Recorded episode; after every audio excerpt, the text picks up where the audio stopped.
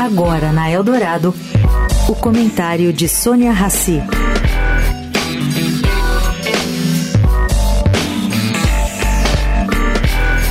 Gente, tudo bem. A remuneração de Elon Musk na Tesla é absurda. O homem mais rico do mundo foi aquinhoado com 55 bilhões de dólares.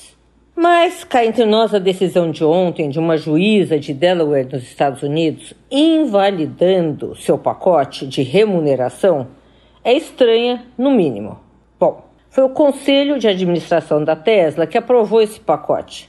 Quer dizer, ele foi legalmente validado pelos integrantes do conselho.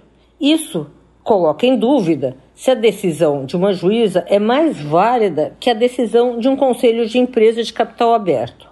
A juíza justifica sua posição dizendo que a remuneração de Musk prejudica os acionistas, o que deve ser verdade. Mas quem é que escolhe quem participa do conselho? São justamente os acionistas. Os conselheiros representam os donos de ações.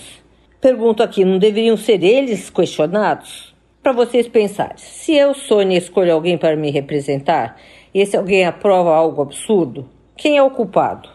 Não é exatamente o beneficiário do absurdo, e sim quem votou a favor do benefício. Quem eu escolhi para fazer isso. Tá esquisito. Sônia Raci, para a Rádio Eldorado.